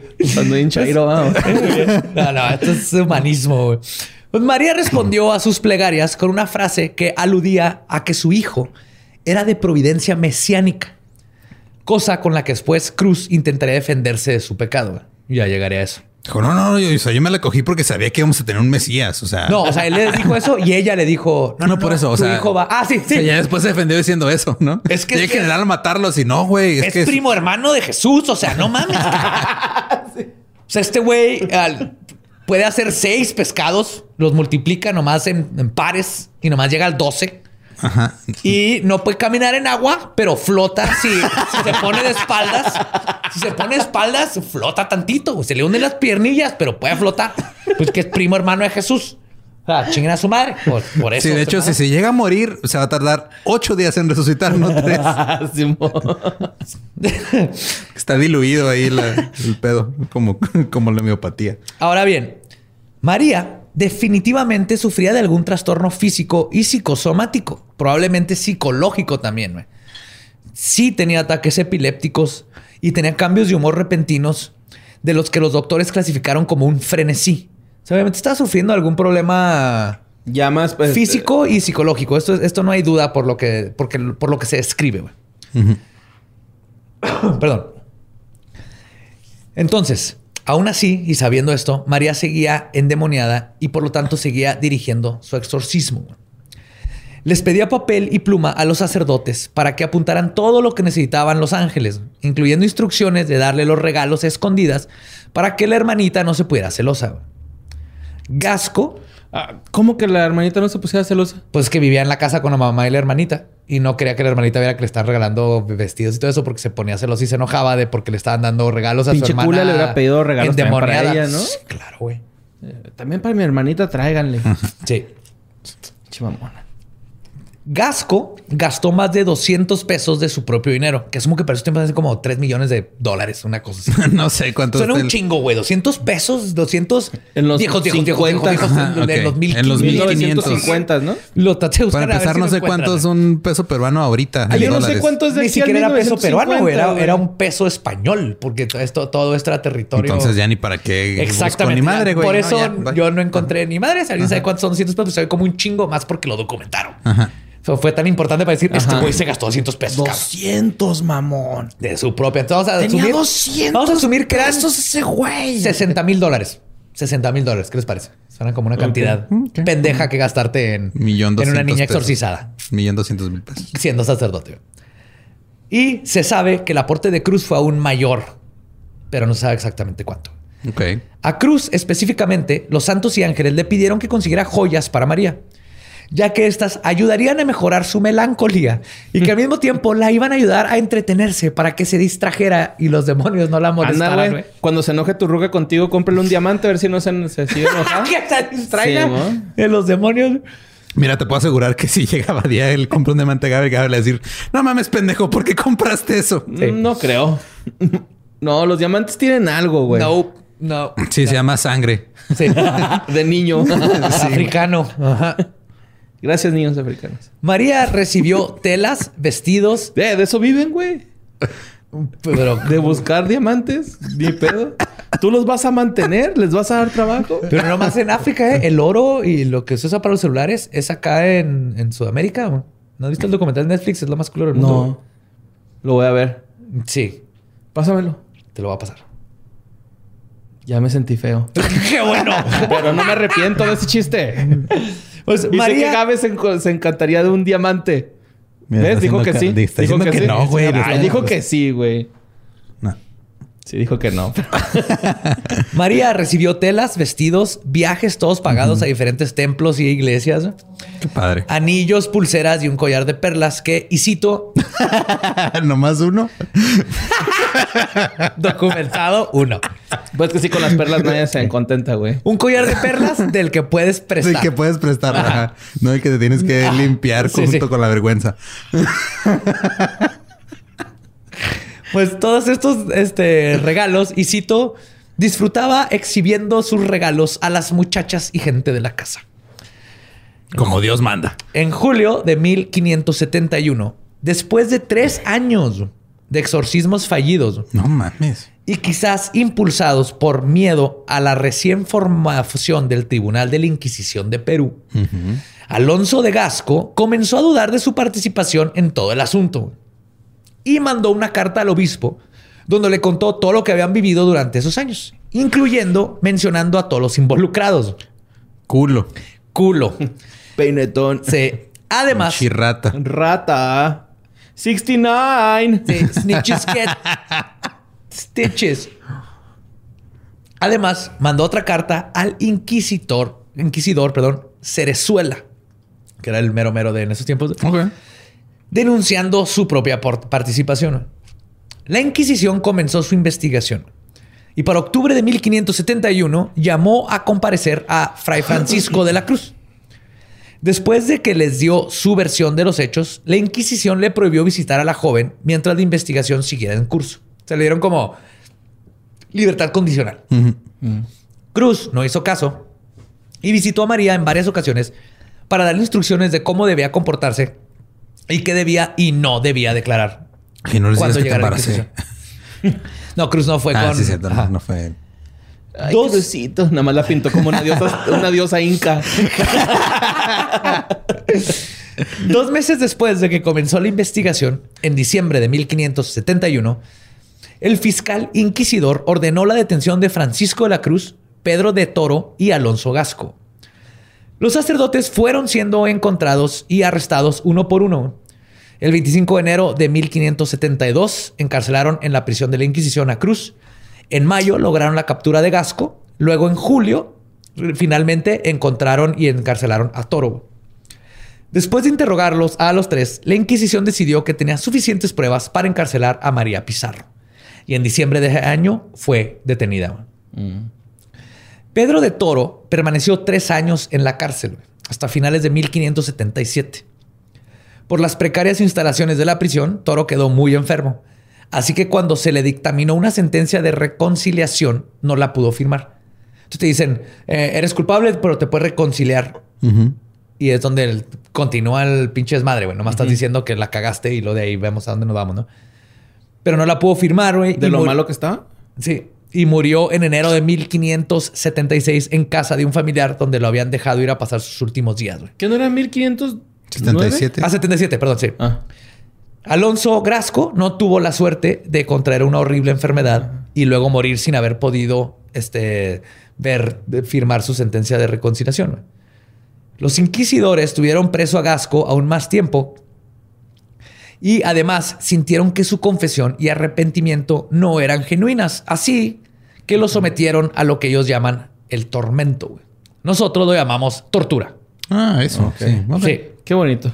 El tormento fue instaurado por el Papa Inocencio IV en 1252. Inocencio, bien Sí. de bien. El chencho. Pero está bien así como que. No, el Inocencio puso este que no fueran inocentes todos, ¿no? De hecho, en Tortura. 1252 oficialmente permitió el uso de la tortura para lograr que, y cito, los desviados de la religión oficial, esto incluía judíos, apóstatas, excomulgados, falsos apóstoles, brujas y blasfemos, confesaran sus errores y acusaran a otros herejes, cómplices y defensores para que ellos también pudieran ser salvados a través del tormento. No mames, sí, sí. Esas técnicas las, sea- las sigue usando ahorita la Policía Federal, güey. Está bien cabrón ese Sí, pero para sacar información. Pues es lo mismo, güey. Sí, es lo mismo. Pero aparte el el exceso de usarlo de salvarte a través del tormento, güey. Es una salvación. Pero lo más importante y el punto número uno de la Inquisición es que si eras en, este, encontrado culpable, tus bienes pueden ser divinamente confiscados y ahora pertenecer a la iglesia. Mira, como la policía ahorita. Exacto. Nada más güey. cambió de legión, ¿no? Sí. el, el- el método, güey. Pero esa es la parte del principal de la Inquisición. El tormento incluía, mas no estaba limitado, a utilizar herramientas como el potro, que era una máquina El simple. güey de Acapulco Hola, Shore güey. llegaba y platicaba contigo 10 minutos, No. Era de, no, ya, por favor. ¡Me cogió Oye. el diablo! ¡Eh, no, me cogió a mí! O llegaba el güey de Club de Cuervos y te daba un cuchadón. ¿no? También, mira. Las dos están igual de punta de mal. Sí. Saludo, potro. Esta era una máquina simple pero eficaz para lograr la confesión. El preso era acostado sobre una mesa que contaba con cuatro cuerdas. Cada una de ellas se ataba a sus brazos y piernas. Las muñecas estaban estáticas, mientras que las cuerdas que amarraban a las piernas se iban enredando en una rueda de madera, como un timón, que hacían que, y cito, este, que giraban, y cito, hasta que los huesos de la víctima eran dislocados con un ruido fuerte, causado por los cartílagos, ligamentos y huesos que se rompían. Ay, pero siento que te truena rico la espalda, ¿no? Así que... Ah, Al te, te- te la truena hasta que te mueres. Sí, pero... De hecho, El sí. primer tronido es entre chido, ¿no? Así Sí. que- Ay, hasta ay, que- güey. no mames. No sabía que estaba tan alto.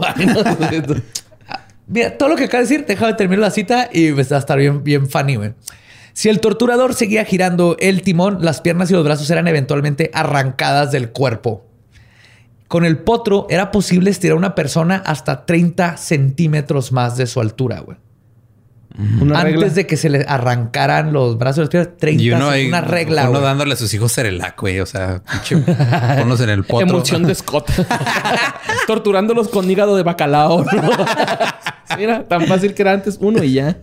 Y si la víctima no confesaba, le aplicaban otros métodos de tortura sin bajarlo a la mesa. O sea, mientras estabas ahí estirado, te quemaban las costillas con fierros calientes. Ah, vete a la verga. Te cortaban, te... Sí. Güey, como los pinches federales, güey. A mí me pegaron así, güey. Lo bueno que Con no sus armas foto, acá. Pa, pa, ah, espérate, güey. En las costillas. En las costillas, güey, bien zarro, güey. Otro tormento era el aplastapulgares. Que es- te meten los dos pulgares en una tabla y la van cerrando con unos tornillos hasta que te los aplastan, No. te los deshacen así como carne molida, güey.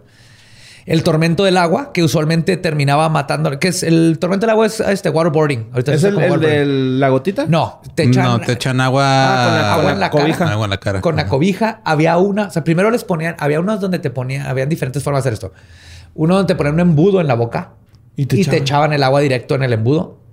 En otro te metían un pedazo de tela de lino por la garganta hasta el estómago Ah, what the fuck. y le iban echando agua al lino. Entonces el agua se iba por capilaridad, sí, te iba llenando el estómago. Aparte de que cuando respiras, pues viene junto con agua, entonces no te llega bien el oxígeno, güey. Y llega un punto donde se te empieza a llenar el estómago no de agua, mamón, la tráquea. güey. La, la imaginación Guanajuato de también estos tiene sus cabrones, güey. El tormento de agua, güey. Y el tormento de agua usualmente terminaba matando a la víctima por distensión o ruptura del estómago, güey. O sea, te explotaba el estómago No seas mamón, de tanta agua. Güey. De hecho, justo de eso murió un hombre en 1598 por haber sido acusado de ser hombre lobo, güey.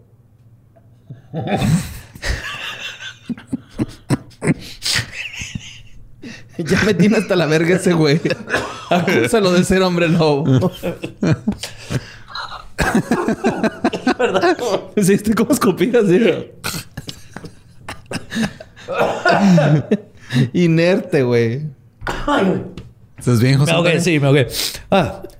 Otra herramienta, y personalmente la que más ñañaras me da de todas las de tortura de la Inquisición.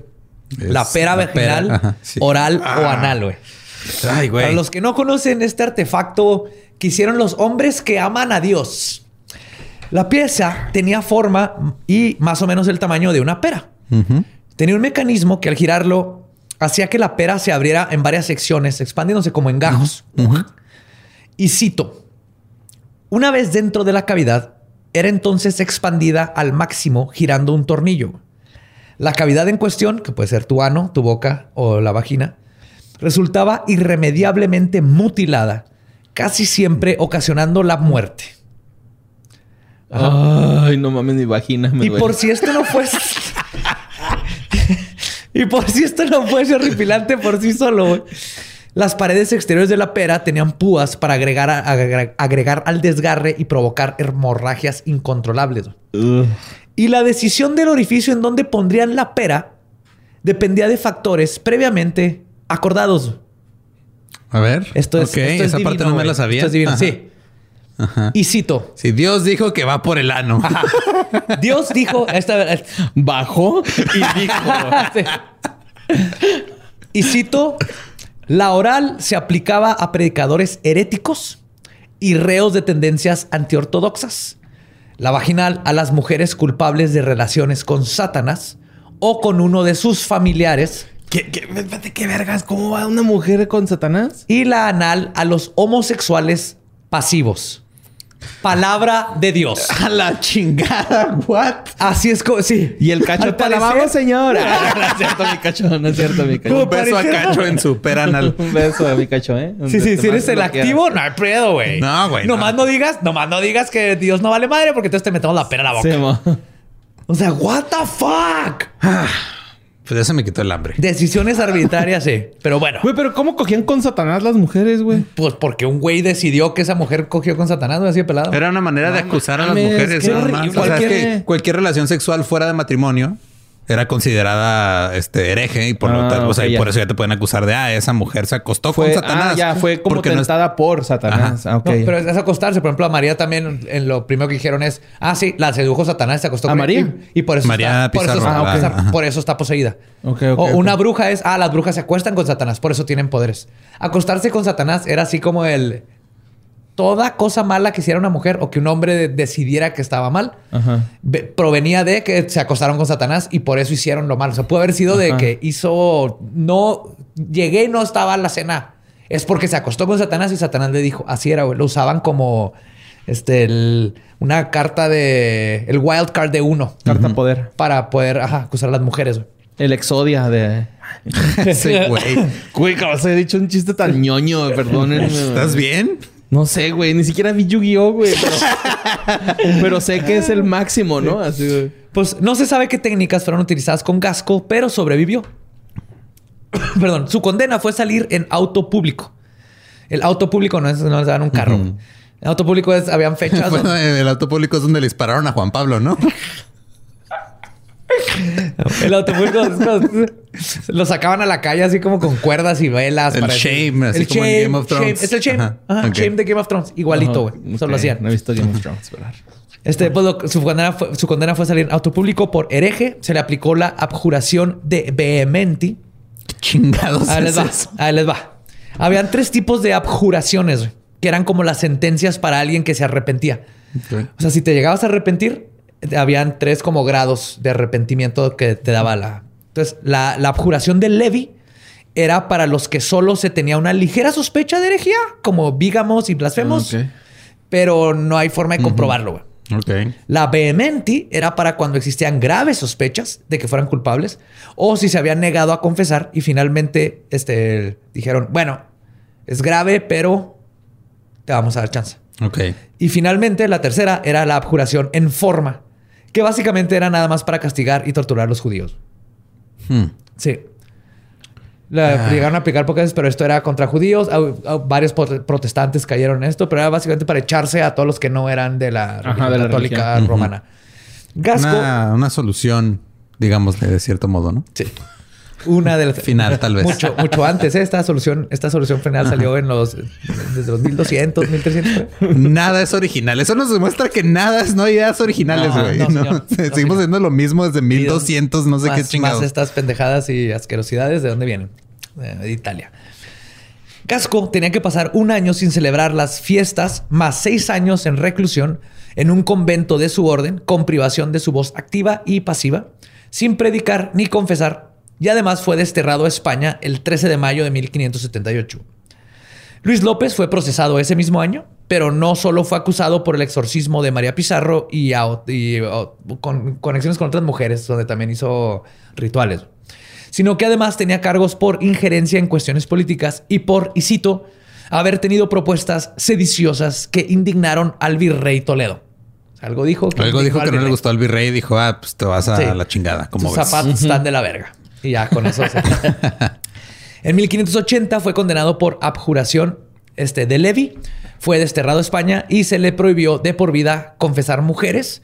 Por cuatro años no podía confesar hombres, además de que tenía que pasar 10 años sin poder predicar y sin tener voz activa o pasiva y tres meses sin poder dar mes- misa. Pinches no. castigos pendejos. Qué o sea, castigo, güey, no con razón, ahora que encuentran un pederasta, nomás lo cambian de iglesia, güey. Pinches es- castigos, es- o sea, son, le- ay, qué castigo tan cabrón. No te voy a dejar hacer tu jale y tienes que estar ahí en un convento, güey. Sí, te tomas no te comer, no abusaste pendejo. de una muchachita, hiciste todas estas pendejadas. Ah, no, no puedes dar misa en tres meses. A ver, no, por la mano. favor, déjeme dar misa, por favor. No, güey, tres meses. No, por favor, papá, déjeme dar misa. Güey, neta, mamón. O Sí. sea, Pero- es un regalo, güey. Hasta cuando te expulsan de la escuela o te suspenden, dices, ah, güey, vacaciones, güey. Sí, ¿no? porque toman- no da misa, pero está, pues, lo siguen manteniendo güey, Pues en sí. el convento, güey. Lo mismo que hacen ahorita, nomás los cambian de lugar. Pinches pendejos. Pero Francisco de la Cruz, el, el, este, rector de la universidad, fue el que recibió la sentencia más severa. güey. Además de su participación en el caso de María, se descubrió su amorío con doña Leonora Valenzuela. Y también salió a la luz que había tenido un hijo con ella que le habían puesto Gabrielico. Ok, claro, porque pues, Ajá. santo. Sí. El proceso de Cruz fue el más largo de todos, ya que decidió defenderse, aprovechando sus estudios teológicos para comprobar que la posición de María había sido por ángeles y no por demonios que se habían hecho pasar por ángeles. Imagínate esta defensa, güey. De su señoría. ¿Cuál es su argumento? Miren, el ángel tiene las plumas blancas.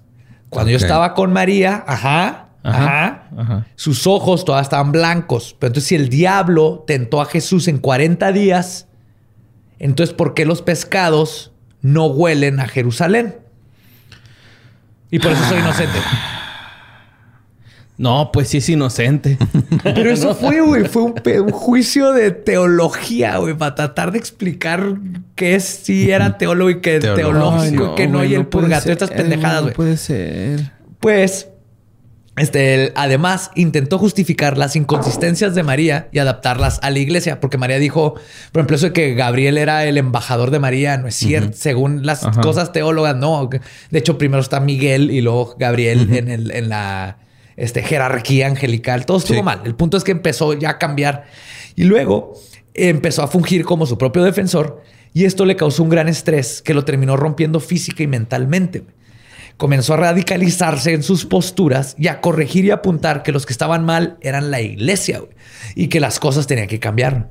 En su delirio comenzó a decir que él era un nuevo profeta, mandado aquí para interpretar los mensajes de María. Toro fue condenado como hereje pertinaz, dogmatizador y predicador de una nueva secta, que es lo peor que podía hacer. Ok. se le aplicó tormento para darle la oportunidad de arrepentirse. Cuando no lo hizo, fue quemado vivo en la hoguera el primero de abril de 1578. O sea que este, a este güey le dieron el privilegio de que lo están estirando casi como una regla. 30 centímetros más de su, de su estatura. Y el güey dice, ah, no me arrepiento. Y lo dejan de torturar y luego ya... Y lo ¿va? queman, ¿no? No, lo quemaron vivo. Bueno, pero o sea, puede parar su tortura diciendo, no, ya me arrepiento. Y luego te queman. Es ¿Ese no era el proceso? Sí, sí, porque acuérdate que el tormento es como te salvan, o sea, no te están haciendo sentir dolor para que confieses. Entonces, la es- te estoy haciendo sentir dolor para salvarte, güey. Sí, Porque que con es, el dolor es- le es vas la misma mentalidad que después usó la, eh, la Madre Teresa para dejar sufrir a los enfermos, porque el sufrimiento te purifica. Se justifican Oh. ellos mismos. Te estoy haciendo sufrir para salvarte, güey. Y para Entonces que sí me ha evolucionado la iglesia, güey. Bien culero, pero lo ha hecho. Pues, por su parte, María Pizarro fue descrita como muy colaboradora con la Inquisición. Les afirmó de que todo lo que pasó fue real. Les dijo las preguntas que le hicieron los sacerdotes.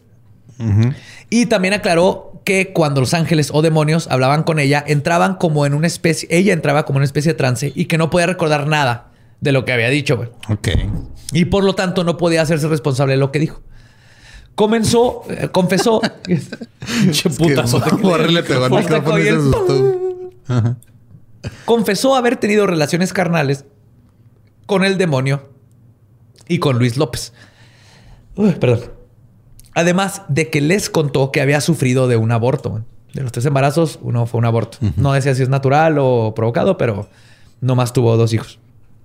Abortion. La cárcel no ayudó al problema de salud real en que, que sufría María y a los pocos meses de estar prisionera comenzó a sufrir de dolor de hígado y calentura. Se puso tan grave que pidió una audiencia para confesar sus pecados.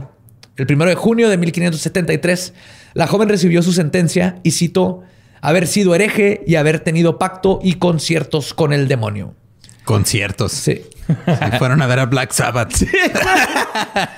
No mames, yo pensé la misma banda, güey. te lo juro. Bueno, yo pensé Ozzy, pero güey, que- lo mismo. Su sentencia fue la excomunión mayor con perdimiento de todos sus bienes.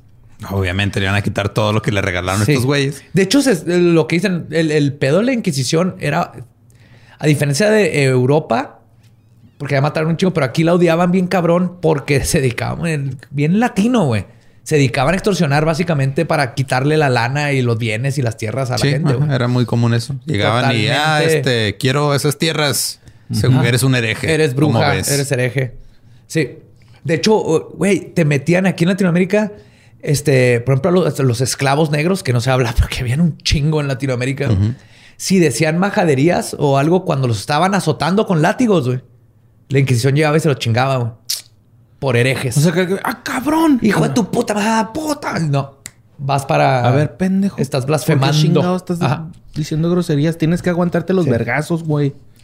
Pero luego María mejoró y al parecer ya no iba a morir, así que decidieron continuar el caso. La joven mostró arrepentimiento después de un tiempo y durante los siguientes meses se retractó de muchas declaraciones, pero nunca de su encuentro con demonios. María recayó y su enfermedad empeoró y en diciembre de 1573 María Pizarro murió dentro de una fría y tenebrosa prisión de la Inquisición. ¿A los cuántos años? En el 73 nació en el 50... 23. 23. Ah, bien chavita, Sí, güey. sí. Los inquisidores se sintieron mal y pasaron el caso a la Suprema, este, así como la Suprema. Ay, no, ya me agüité de los chistes que hicimos de ella, güey. Sí, Está pobre. morrita. Estaba súper chavita, güey. Y se hizo, güey, a todos. Y era una chava que se ve que no quería. O sea, todo esto lo detonó cuando la mamá la quiso meter al convento a huevo, güey. Y Entonces- siguió el juego y lo empezó a controlar a todos. Sí, debe haber eh. aprendido algo en el convento, güey, ¿no? Así como para manipular este... Claro, si ves todo lo, lo que dijo, era justamente lo que lo- las Lo que en el que convento. aprendes. Que San Gabriel, que esto. Ay, que era súper trucha. La puerta está abierta, puedes entrar, ¿no? Che, gente creíse. Ya estuvo, putos. Pues finalmente este, lo mandaron a la Suprema antes de cerrar el caso y dictaminar el veredicto final, porque esto afectaría su memoria y reputación por siempre.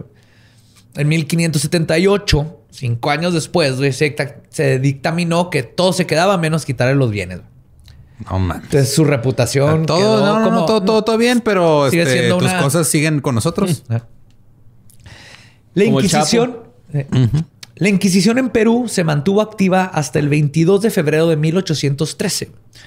Durante sus primeras décoda- décadas se ejecutó a 13 reos entre 1601 y 1640. Se ejecutaron 17. güey. 23 de esas 32 ejecuciones fueron por ser judío o protestante. Otros más fueron quemados ya muertos. O sea, aparte, güey ¿Para qué vergas? para chingarle el alma, literalmente, güey. Iban y sacaban tus restos. Ah, ese güey era judío. Sacaban tus restos y los quemaban. Y espérate, hay una más cabrona, güey. Si no encontraban tu cadáver, hacían una estatua tuya y la quemaban, güey. Ah, güey. era quemarte en estatua, güey. A, eh, a ese grado Pero llega qué el odio, necesidad. güey. ¿Para qué tanto problema? No mames, vete a la verga. Sí, ¿Qué güey. pedo, güey? Así enfermos, de pinches güey. enfermos, güey. Otros más fueron quemados ya muertos. La Inquisición en América ejecutó menos personas que en Europa.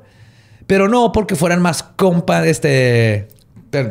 Misericordiosos. Sí, más mise- mise- misericordiosos. Sino que en América la mayoría de los juicios terminaban con sentencias que removían los bienes y propiedades de los acusados. En el caso de Pedro Ordóñez Flores, quien fungió como inquisitor en 1500 de 1594 a 1611, ahí en Perú, logró acumular una riqueza de 184.225 pesos. ¿Se acuerdan que 200 pesos era algo que dijeron, what the fuck? Wow. Este güey puso 200 pesos. Este güey ganó 184 mil pesos nada más de inquisitor de bienes que estaba quitando. No mames. Y también, perdón, se encargaron de destituir a las primeras naciones, como fue el caso de, y cito, el Memorial Anónimo de Yucay, un documento encargado a los jesuitas para sostener la ilegitimidad del señorío de los incas, que es lo que estaban buscando. En dicho documento, y cito, la defensa de las casas a la autonomía de los incas era atribuida a la acción del demonio, que no solo engañaba al obispo de Chiapas, sino que por su intermedio al mundo entero.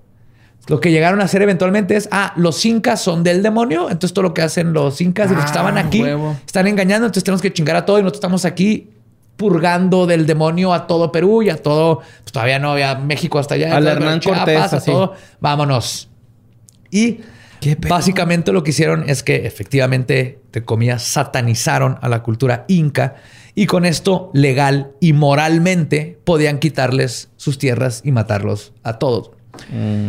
En México, Juan de Zumárraga fue dado el poder de fundar el tribunal. Y él, junto con otros inquisidores, güey, fueron personalmente, personalmente los responsables de la quema masiva de los códices prehispánicos de Mesoamérica, güey. Con lo que se logró la desaparición casi completa de la cultura, ciencia, creencias y sabiduría de todas las culturas que estaban aquí en, estas tierras, güey.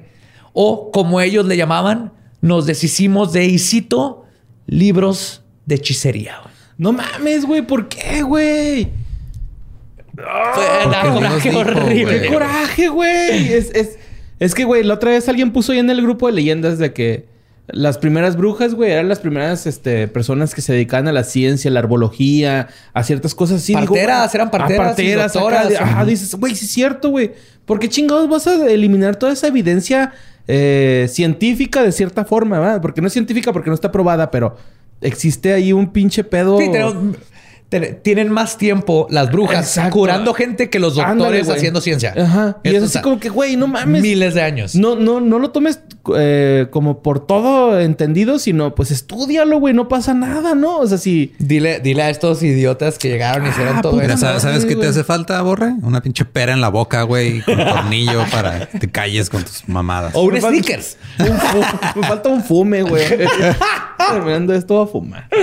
Pero, ah, güey, qué puto Pues- coraje, güey, eh. Esa fue la historia de María Pizarro, la Inquisición cuando entra. Luego hablaré más de la Inquisición en México, pero para que se den una idea de cuando llegaron y de qué se trataba todo este pedo. Y lo más triste de todo, y me da el mismo coraje que a ti, güey, todo lo que nos ha atrasado, esta mentalidad de ellos son los malos, Es- hay que quemarles ándale, todo, es hay que poner nuestros templos arriba, hay que matarlos a la chingada y hay que quemar sus libros de hechicería. güey. Porque no se cuestionan, va, güey, acá. Y hay que hacer un, y hay que hacer un tren en lo Porque que te dicen que no cuestiones, es parte de. Ah, sí, hay que pasar un en medio. Puta madre, güey. ¿Qué estamos haciendo como mexicanos, güey? Neta.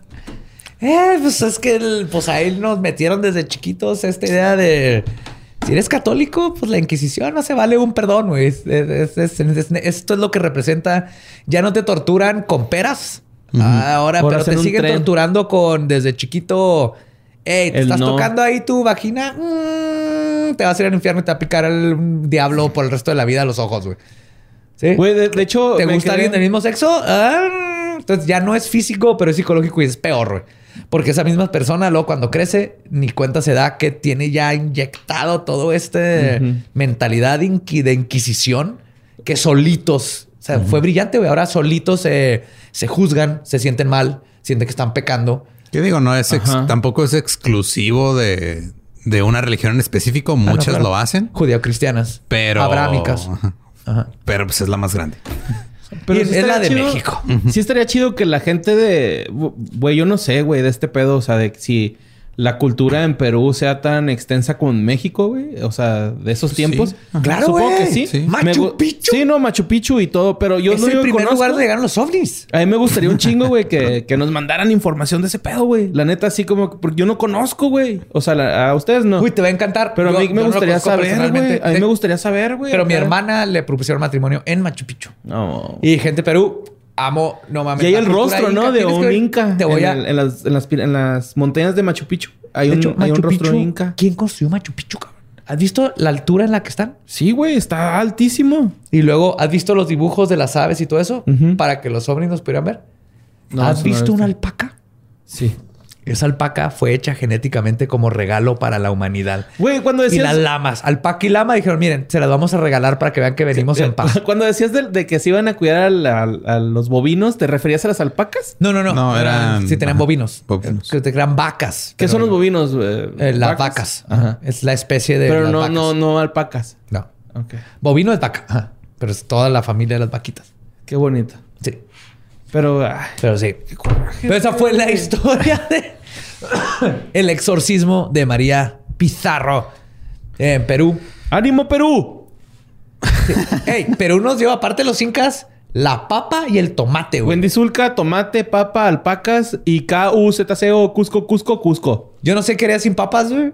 Yo no sé eh, cómo chingados. Hacer que- tus tortas de atún, nada más de atún, sin papa, güey. Yo como papas cuatro veces al- a la semana. Yo también como un chingo de papa. Irlanda, los papas. ¿Qué, qué comían los italianos? ¿Nomás pasta? No sé. Fue gracias al tomate, gracias Perú. Pero, pues la Inquisición llegó a chingar un poquito al alma y uno, un, un- Ah, un buen rato, güey. güey. Neta, Perú. ¡Ánimo, Fuck you, cabrones! Inquisición. Los quiero. Inquisición de veras y la Inquisición mental que nos ponen. ¡Yeah! Ah, sí, ya. Pues con eso cerré. No, tuve que sacar ahí mi... ¡Abajo con la Inquisición, güey! No, pero sí, sí hay una Inquisición mental muy cabrona sucediendo con las... Con las, este... Sí. eh, sí. Ánimo, Perú. Eh, ya borré, ya, Sí, ya lo perdimos. Ya lo perdimos. Eh, ¿No? recu- recuerden que nos pueden seguir en todos lados como arroba leyendas podcast. A mí me siguen como arroba ningún Eduardo. Amigo Mario López Capi. Eh, Me encuentran como Elba Diablo. Nuestro podcast ha terminado. Esto fue palabra de Belzebub. Podemos irnos a pistear. Y hay que quitar esa inquisición mental. ¡Abajo con la inquisición! ¡Arriba, Perú! Y México. De hecho, está en Sudamérica.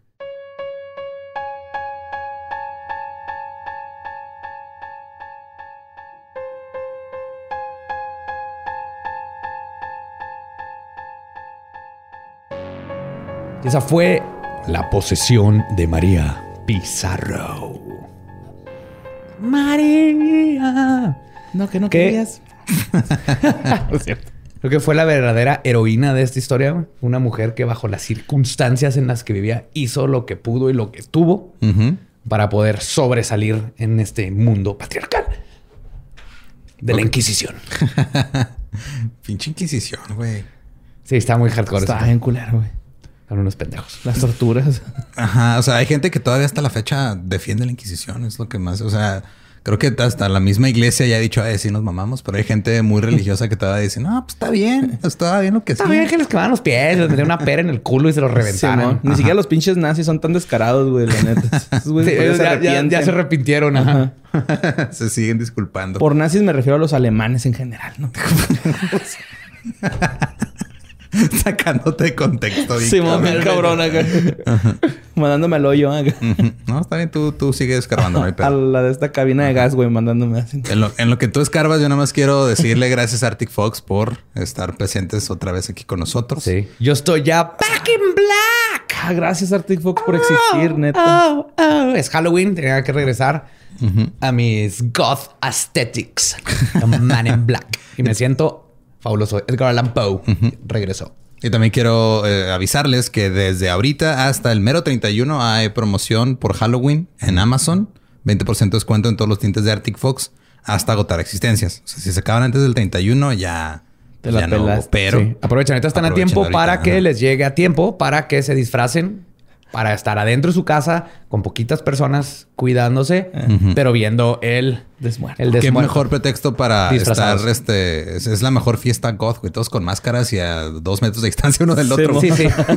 y, y espero que nos inunden con sus fotos de disfraces viendo este el desmuerto. Su pelito pintado con el Hacer la party de Halloween más grande de México en la historia. güey. Por Twitter. Por Twitter. Y este, sí, recuerden, nada más es Amazon y nada más es de que el 31 o hasta agotar existencias. 20% de descuento, todos los colores y tamaños de Arctic Fox. Sí. En corto que- compren para que no se la peluquen. Sí. Aparte. Ah, Ay, ¿vieron güey. ese? ¿Vieron ese? Y de hecho, aprovechen para comprar unos extras para continuar Para Navidad. y terminar el año Ajá. ya con tus tintes ahí más baratos. Sí. Y este de- y les iba a contar una noticia. Esto pasó en, en Sao Paulo. Y tiene que ver con una mujer que estaba cobrando la pensión de su abuelo. Ok. Entonces, Josefa Sousa Matías. Todos se piden Sousa. Josefa Sousa Matías. Gracias, Borre. Gracias. Eh, llevó a su abuelito a- al banco para cobrar la pensión. ¿Todo bien hasta ahí? Claro, hay que ayudar a tu abuelito. Ah, el asunto es que el abuelito estaba muerto. O sea, picó un weekend at Bernie's. Ajá. Así le puso lentecitos y lo subió arriba de una motoneta. El- Ujú. Lo movía con alambres. Así. Sí, o sea, ya cuando, llegó este, o sea, los empleados del banco estaban así como que, que esto está, está pasando, está raro, tenemos que... O sea, según la, la nota que, que tengo aquí, dice en el banco los empleados solicitaron a Josefa aplicarle la prueba de vida a la Hercio de ella, que se llamaba el abuelito. Y este... y- ¿Cuál es la prueba de vida? Le dices, ¡chócala! Y si no la chocas... espejito, güey. A ver si está respirando. No, es Brasil, le aventaron un balón, güey, si no la hace dominar. Si no mata la, si no la mata ahí el pase, no, Sí, no es brasileiro, güey. Pusieron vivo. samba, no es pusieron un samba. brasileiro. ajá. Pusieron samba, no empezó a bailar, güey. Todo el mundo dijo, esto está mal, esto está raro. Y ella dijo, no, es que se siente mal, hagan el trámite en chinga. ¿Y funcionó? No, claro que no, güey, pues se la llevaron. Llevaba- ¿Cuánto le darían de pe- pensión al abuelito para que... No sé, pero ya llevaba, o sea, ya, ya cuando llegó la policía y, y todo, este, el director eh, confirmó que ya llevaba 12 horas de muerto el abuelito, güey. Tú puedes negarte, puedes ser pendeja. ¿no? Yo no sabía. A mí me habló ayer y me dijo que le iba al banco. Yo llegué y ya estaba en la silla de ruedas. Y yo me lo traje, creí que estaba dormido. Yo, ¿cómo iba a saber? Ajá. Compruébeme lo contrario, putos. Pero no, o sea, lo que se cree es de que, pues nomás este, estaba cobrando la pensión porque sí. Que es algo bien común. En Estados Unidos pasa un chingo. Aquí en México también pasa en un México chingo, también. Pero ya al parecer Brasil tiene este candado donde tiene que ir personalmente el que va a cobrar. Que sé que debe ser difícil cuando no te puedes mover de la casa, pero mira, aquí funciona. Sí. Ahora no era. Bueno, ya, o sea, es que en la nota decía, ¿no? Que llevó la- al abuelito muerto, pero no era su abuelito. Aparentemente. No se robó un abuelito. El cadáver de una abuelita. Yo me voy a robar un abuelo. se robó un abuelito, güey. No, o sea. Es que el. el- el- no sé. Imagínate así la familia. no mames, ¿y el abuelo? Y hace una roca, güey, con el abuelo. Cierra. Estaba muerto, cabrón. ¿Por qué se lo robaron? Güey, esta es buena conversación de Navidad. ¿Te acuerdas se robaron al abuelo? No, según, o sea, también según lo que ella dijo, es de que fue su pareja durante unos años, pero que ella no tenía. ¿Del abuelo? Este, o sea, es que no, o sea, en la nota dice que se llevó a un abuelito, no que era su Ah, abuelito. ok, ok, ok. Y también la policía dijo, o sea, como que no sé Plot si. twist. No sé si allá en Brasil sea común decirle abuelitos a todos los, los- los ancianos, Ajá. porque también así se referían este, la policía. Es el cuerpo del abuelito, pero no quiere decir que era su abuelito. No sé si sea Ah, ok. como una manera en la que hablen Ajá, allá. Como decirle El abuelita. viejo, ¿no? Así. Ah, algo Grandmama, así. ajá. Y que este, que como ella no tenía, o sea, no estaban casados legalmente ni nada, pues ella no tenía poder de mover sus cuentas. Oh, por eso tenía que Tenía- llevarlo tenía que personalmente. llevarlo. Ajá, De para... su cuerpo.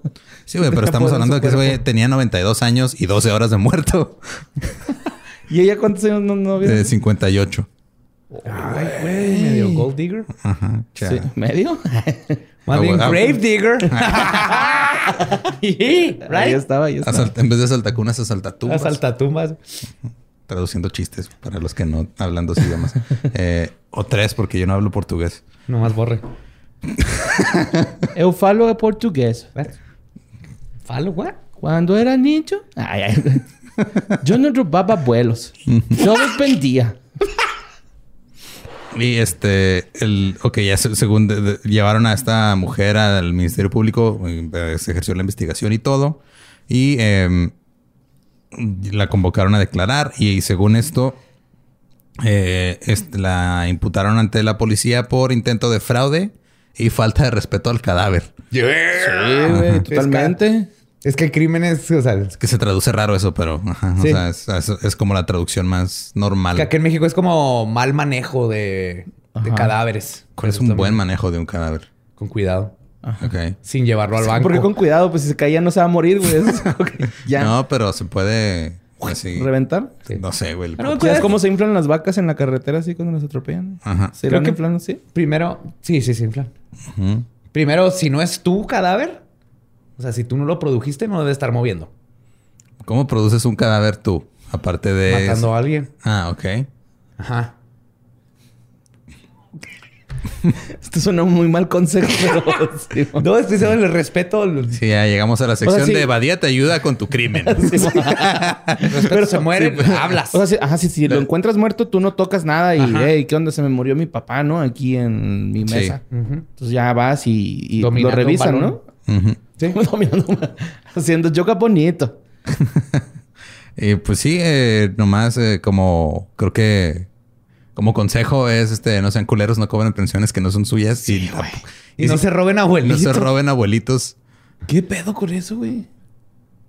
Ah, Mira, es que digo, también la situación, sé que la situación está difícil ahorita, la economía está de la chingada, Pero, pero, Brasil es pura alegría de samba, no voy a ver tristeza. Usted es el abuelito, le dijo, ¿sabes qué? Si me muero, Ve y cobra mi pensión. ve y cobra mi pensión. Llévame al banco. Último, te la quedas, último güey. trip. Ajá. Ajá. Sí, mi- no sabemos. Rífatela, güey. Sí, ¿cuál es tu última voluntad? Yo, Eu rifarte esta hazaña. Sí, vas y te lo llevas. Ah. No se roban abuelitos. Sí, no se roben abuelitos. No. Ese es, la- ese es el Ni- mensaje. ni A menos de que su abuelito les diga que se los roben después. En el testamento, sí. Quiero, que me robe una señora, me lleva a cobrar mi pensión en, en Ahí tienes IMSS. que hacer caso. Tu abuelito pones en su testamento que hagas algo así, lo tienes que hacer. Los abuelitos no se les dice que no nunca. Puedes dejar en tu testamento instrucciones, ¿no? Para ciertas cosas. Sí. Puedes dejar en tu testamento instrucciones para que hagan algo ilegal en tu honor. Y eso Deberías. te salva de tú como el criminal de decir, no, pues que está en el testamento de mi abuelo y dijo que yo viniera a robar este banco. Ahí sí no sé. Es buena pregunta. A ver, abogados, abogados Obviamente fans no, del no, aplica. No. Pero, o sea, es una... No, ni de es como una pregunta de derecho que era un niño de 7 años, pero la he tenido desde hace Imagínate. 24 años en mi cabeza. Yo iría con mi abuelita, eh, abuelita, diga que se legalice esa madre, ¿no? O sea. Era la Ya. voluntad de mi, mi abuela Ajá. que yo me drogara libremente. Sí, nomás voy a poner ahí que. Ampáreme, mi abuelita. ¿no? Así, güey. Y tu abuela este se llamaba Amparo, ¿no? También así de... Amparo López. Y en mi testamento voy a poner es que me el- hagan un sky burial, como los nativos, que te dejan así en una torre de madera para que te coman los, las aves. ¡Ah! Ajá, se me hace lo más vergas de, de funeral. También el de los vikingos, ¿no? Que Yo los creí que querías, una te balsa. queman. ajá, yo creí que, que querías uno vikingo. No, aquí no hay río. Se- mi barquito se quedaría ahí atorado en medio río Ay, Bravo. en el Parque Central, carnal. Pero Ya necesitas está. Se va a agua prender para todo que el pinche. Yo estaba practicando con el arco.